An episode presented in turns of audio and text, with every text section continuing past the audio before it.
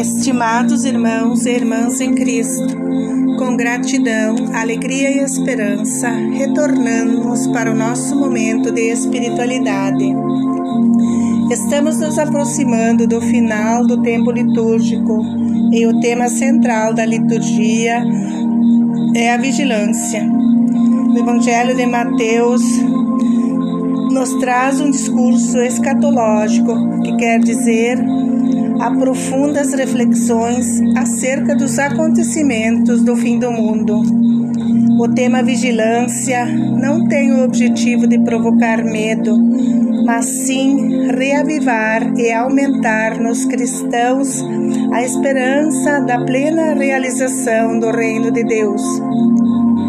A primeira leitura fala do dom da sabedoria, que contempla as pessoas que amam a Deus promove o entendimento daqueles que realmente desejam conhecer os sinais dos tempos.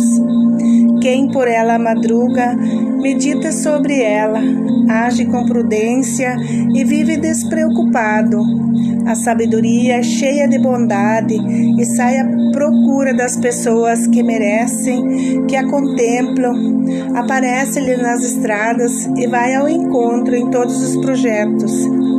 Quem usa o dom da sabedoria vive melhor, se protege com sua fé, sente a sua vida com segurança, pois sabe que o Senhor está presente ao seu lado em todos os momentos.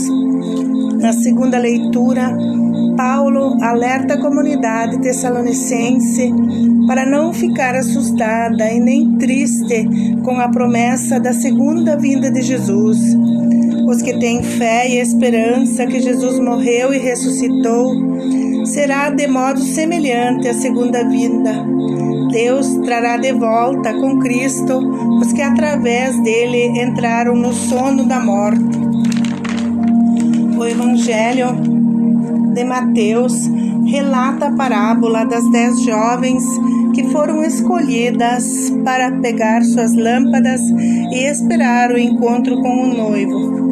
Das dez jovens, cinco foram previdentes e levaram um vasilhame com óleo. Caso o noivo demorasse, não ficariam sem. As outras cinco foram imprevidentes, pegaram suas lâmpadas e saíram sem se precaver.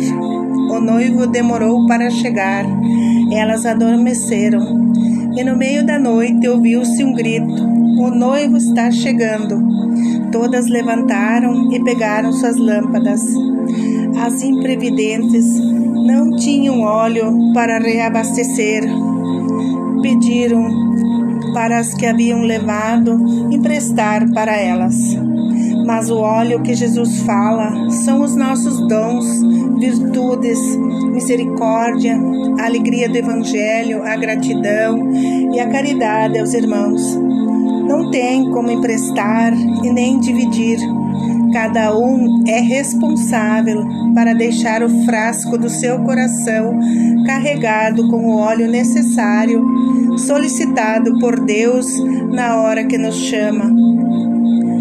Não teremos tempo para comprar, pois enquanto saímos do nosso posto, a porta se abre para quem está preparado e todos entram para a grande festa e a porta se fecha para sempre.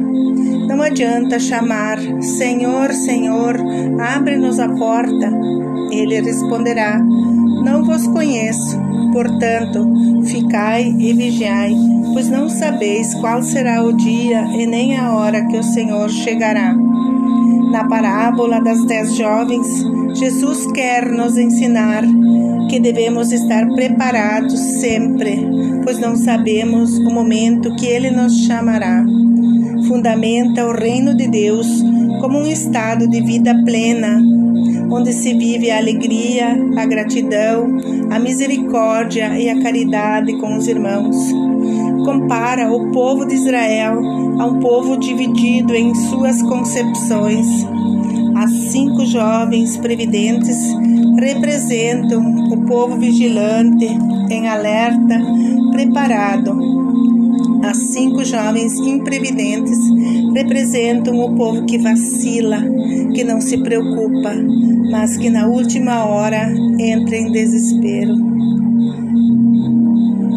A metade da comunidade vivia num momento de dormência. O Messias estava demorando, cansados de esperar, começam a relaxar, perdem a motivação e deixam o óleo da lâmpada terminar. E de repente chega a hora e não tem de onde emprestar. A outra metade da comunidade, com o seu óleo, acende a luz da esperança, da alegria, da caridade, vivida em prol do próximo e permanece em vigilância com a luz de cristãos. Recebemos a unção desse óleo no batismo e somos convidados para retornar a cada celebração, recarregar e alimentar o óleo que nos unge e nos dá a força da fé e esperança para continuar o nosso caminho iluminado. Quando nós afastamos da festa do banquete da Eucaristia, perdemos o brilho e começamos a viver na escuridão e nos perdemos do caminho de Deus.